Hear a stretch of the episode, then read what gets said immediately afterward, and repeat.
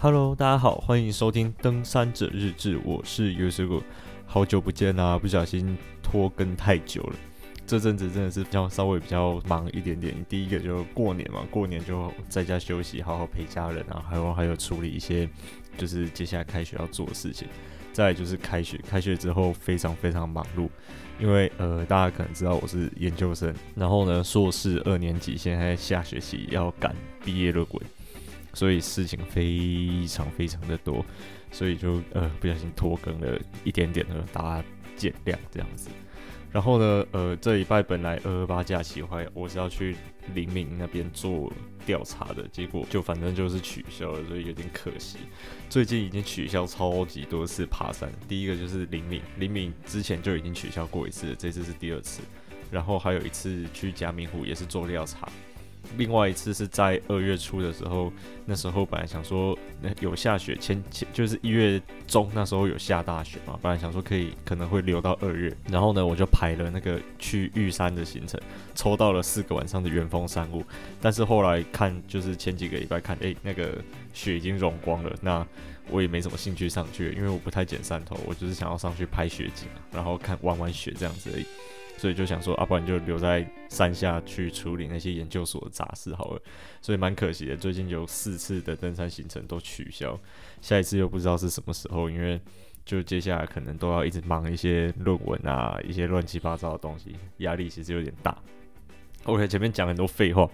那个今天有我要讲的主题就是登山的摄影装备，就是呃我在爬山的时候其实会蛮喜欢带相机去拍照，虽然说。没有到非常非常专业，像我修图的技巧也不好，那有一些相机的功能使用可能还差很多神人一大截，但就可以跟大家分享一下我是怎么在我的相机设备上面做一些思考跟配置这样子。那本集的话会有非常大量的摄影相关的术语，我会尽量的解释清楚一点点。不过，如果对摄影没有兴趣或没有研究的人，听起来可能会有点头痛，就是还要请大家见谅。如果大家有想要问的问题，也可以到我的 IG 来问我，对，我几乎都会回答。对，应该说都会回答，不是几乎，因为现在也没什么人会来问我问题。OK，呃，第一个部分呢，就我想先介绍一下我的摄影器材，就是最重要也是最方便的，大概就是手机吧。手机我是拿 ASUS 的。ZenFone 4很旧的，大概已经拿三年多了，还可以用，但是有点难用。最近很想要把它换掉，但是是有点舍不得换。有一个原因就是它可以手动设定参数。对，第二个呢是你控的 P7000，就是也也是很久以前的机型。那我是从网络上买二手的那个相机，它是已经出很久的那种类单眼，它不可以换镜头，但是它真的很轻便，很方便，画质勉勉强强这样子。再来第三台是我自己的单眼相机，是 Canon 的 77D，算它算是介于初阶跟中阶相机中间的一个呃位阶，它的位阶其实在官方的那种就是高位阶图上面放的位置有点尴尬，它就刚好位在初阶机跟中阶机中间的那条交接线附近。然后呢，再来是一台微单眼，叫做 K 也是 Canon 的 Canon 的 EOS M，你看它也是大概出了好像五到十年了吧。就也是蛮旧的微单眼，那它是可以换镜头的。然后我也是买二手的，二手的那个相机这样子。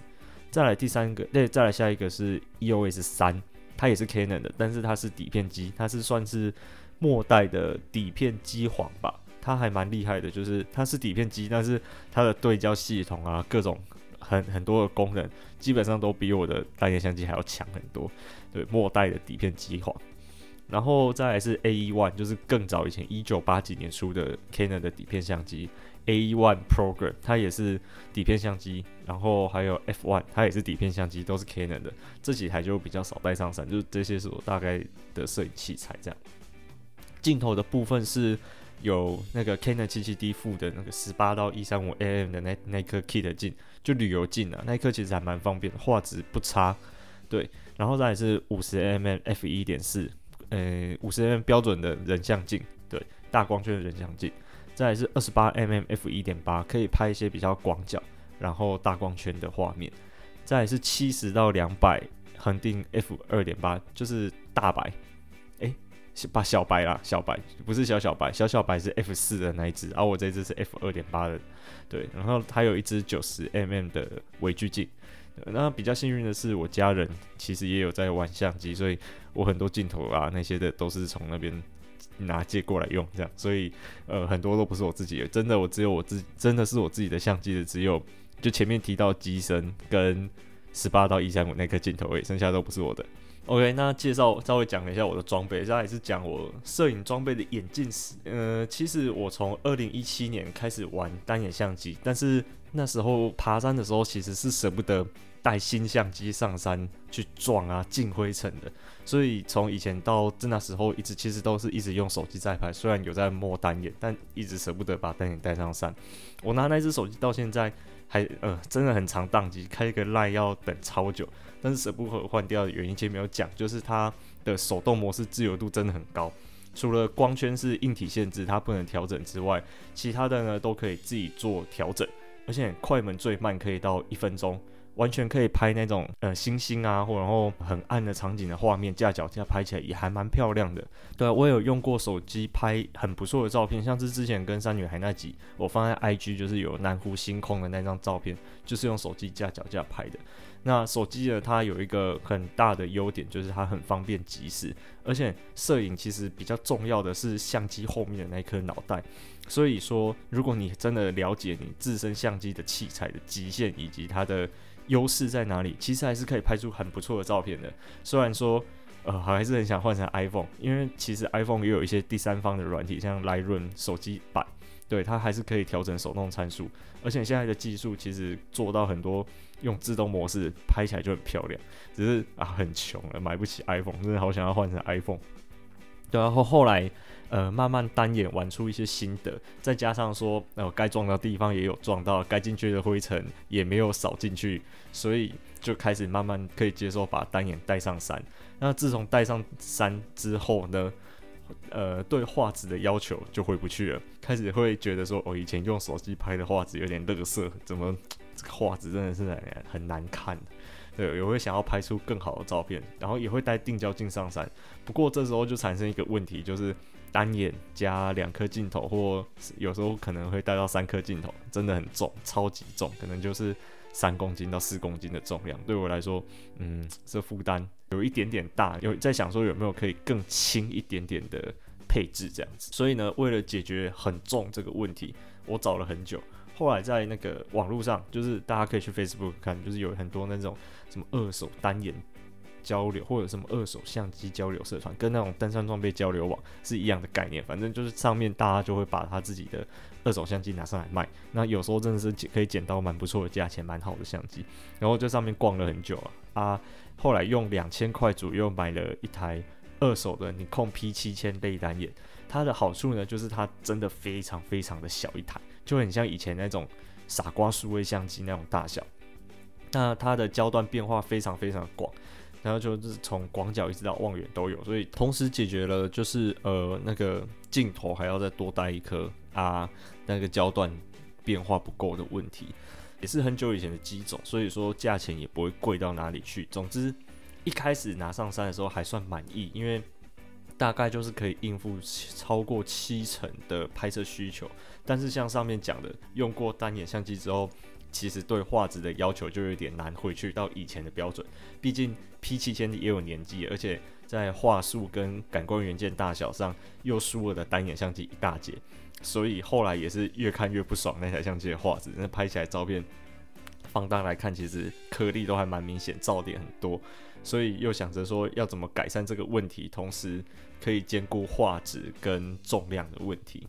后来呢，呃，我想这个也是轻量化装备的一环了。轻量化装备就是说在舒适性跟轻量化之间取得一个可以自己接受的平衡嘛。所以相机方面，我也是在取得画质、功能性跟重量上的平衡。后来我就把七 P 七千卖掉了，是在用大概两千多块的价钱，又买了一台 Canon 初代的微单眼 EOS M，它是 Canon 出的第一台微单眼。对啊，这台的感光元件跟我的单眼相机七七 D 一样，都是 APS-C 规格，就是它的感光元件其实跟我的单眼是一样大的。那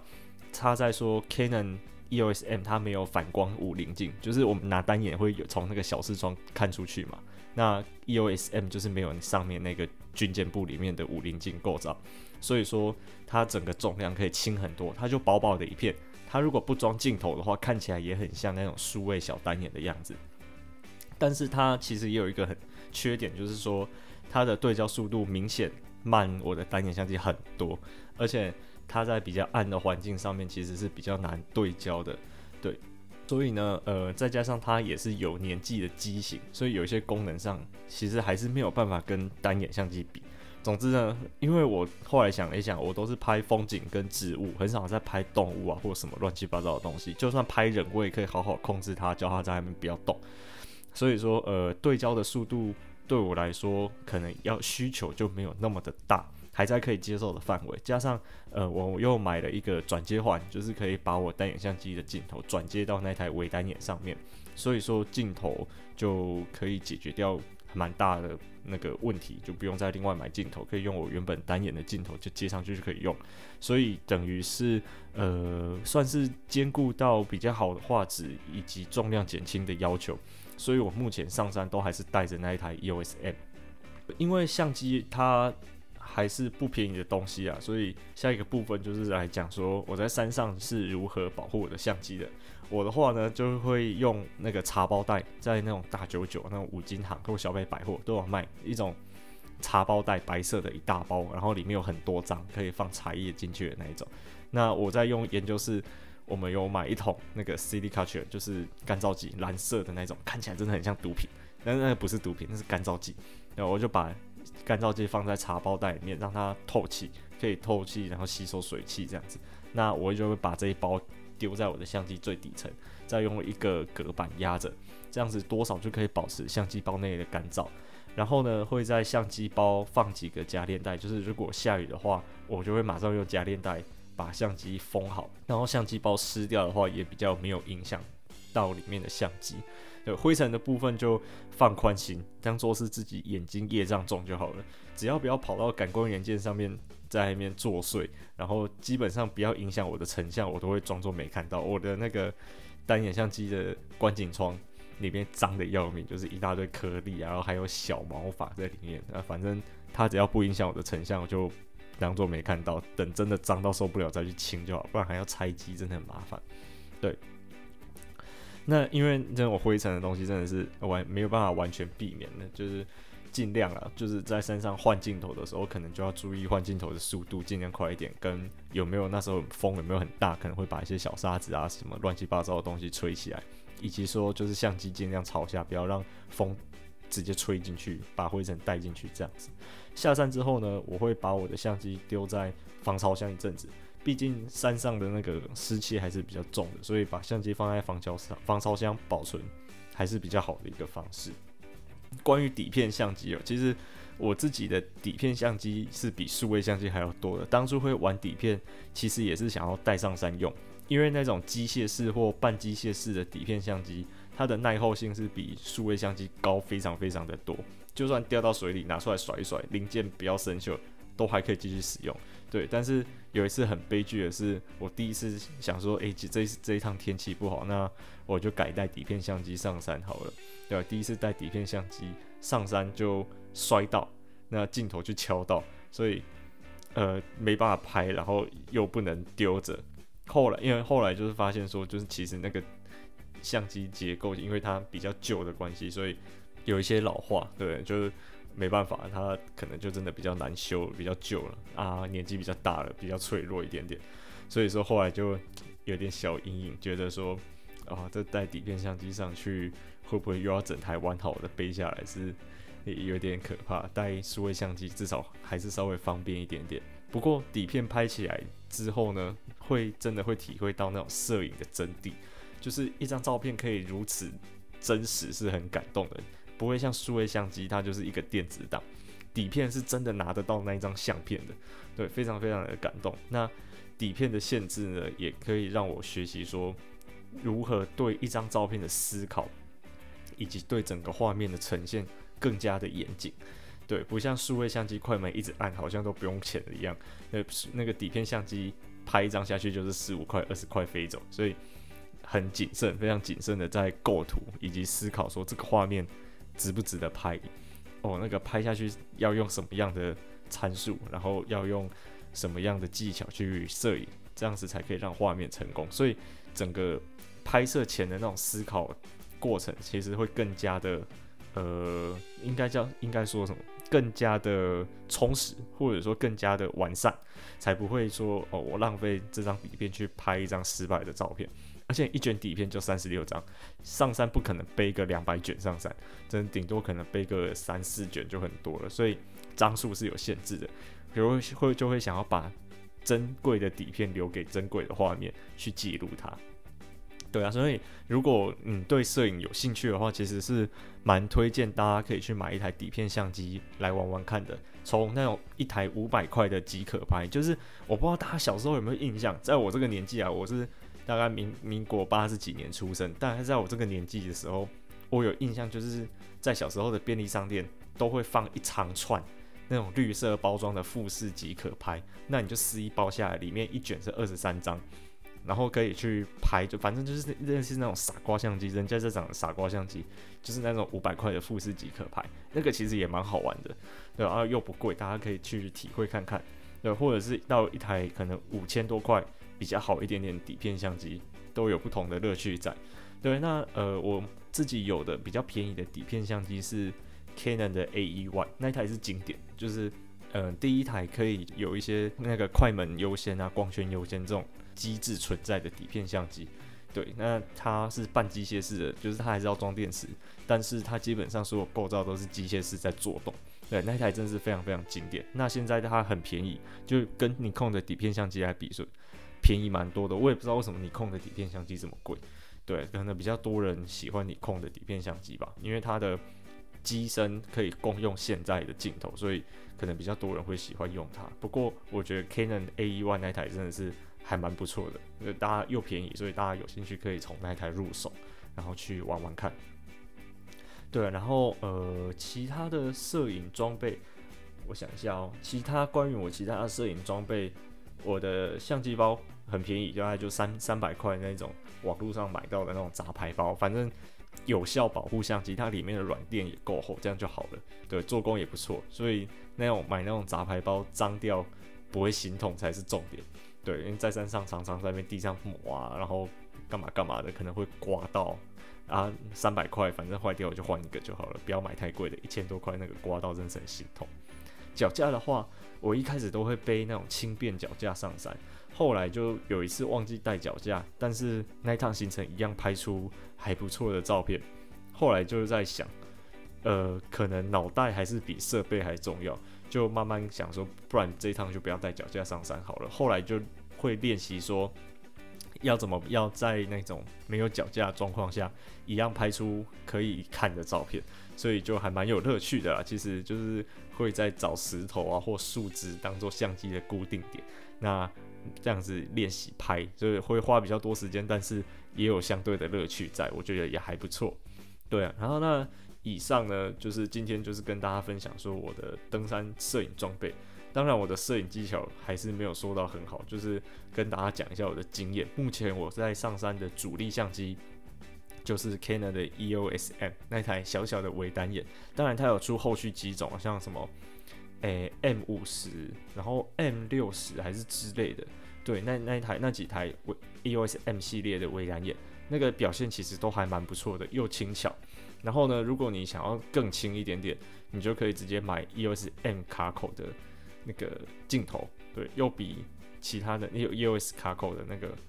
诶、那叫什么 E 卡口的镜头或 EF 卡口的镜头，就是单眼相机在用的镜头，还来的便宜。然后成像我不知道，因为我没有用过，因为我都是用转接环转接我单眼相机的镜头上去的。那成像我是可以接受。我大部分带上山的镜头都是十八到一三五那一颗，因为我不想要再多带重量去 cover 我的焦段，因为因为有时候想拍广角，想拍望远镜头，那其实有这颗。旅游镜，其实他们就是俗称这种镜头叫旅游镜啊，因为你去旅游不可能带太多镜头，所以你就想要一颗打天下的话，就准备这一颗就对了。所以我就是会带微单眼加上一颗十八到一三五的旅游镜来作为我上山的主力配置。那一趟上山如果有说可能会打算要拍人，或者是拍一些呃比较记录的部分，因为我个人拍照拍到现在，我比较喜欢的焦段是大概五十 mm 到八十 mm 左右的那一个焦段，所以说我可能还会再带一颗五十 mm f 一点四来专门拍人或记录一些想记录的东西。那样也不错，就是顶多就是两颗镜头带上山，就还在很轻可以范围，诶，可以接受的范围之内。对，大家可以参考看看，对吧？OK，那如果你有什么想说的，或者是有什么不错的想法以及经验，可以跟我分享到我的 IG 留言或者是私讯我。那我是尤师傅，我们下次再见啦，拜拜。诶，这边后记一下，后记一下，我前面好像讲错了，但是我懒得去前面改，就是呢。富士的那个极可拍啊，就是一台五百块的那种小底片相机，好像是一卷二十一张，不是二十三张。对，前面讲错了，呃，在这边修正一下。然后突然想到一件事情，就是我有认识一个台大的学弟，哦，他的那个相机真的是很猛啊。他跟我说，他曾经同时背数位单眼跟底片单眼上山，不知道他在想什么。然后他的那台数位单眼，哦，非常非常的夸张。一般大家对单眼相机的印象不就是黑色的吗？然后。诶，对，就是黑色的黑色的单眼相机。那那一层黑色的可能就是有蒙皮，或者是有黑色漆包覆来保护里面的金属。它的那台底片，诶，那台数位单眼相机呢，它的那个黑色的蒙皮已经被它磨到亮亮的金属色跑出来了。不知道他到底是怎么用相机的。他后来跟我说，他他觉得后来觉得相机包太重了，所以他都直接把单眼相机丢在大背包里面，要拍的时候就拿出来，很方便。那这样子也不用另外再背一个包包增加重量，我觉得听听好像也是有道理啦。他那个单眼相机的状况那样子高，嗯嗯，如果是我的话，应该也还好，不太不太会心痛。但是我那一台黑色的那个漆跟蒙皮都还在，我还舍不得这样乱搞。OK OK，就真的结束了。我是月师哥，我们下次再见啦，拜拜。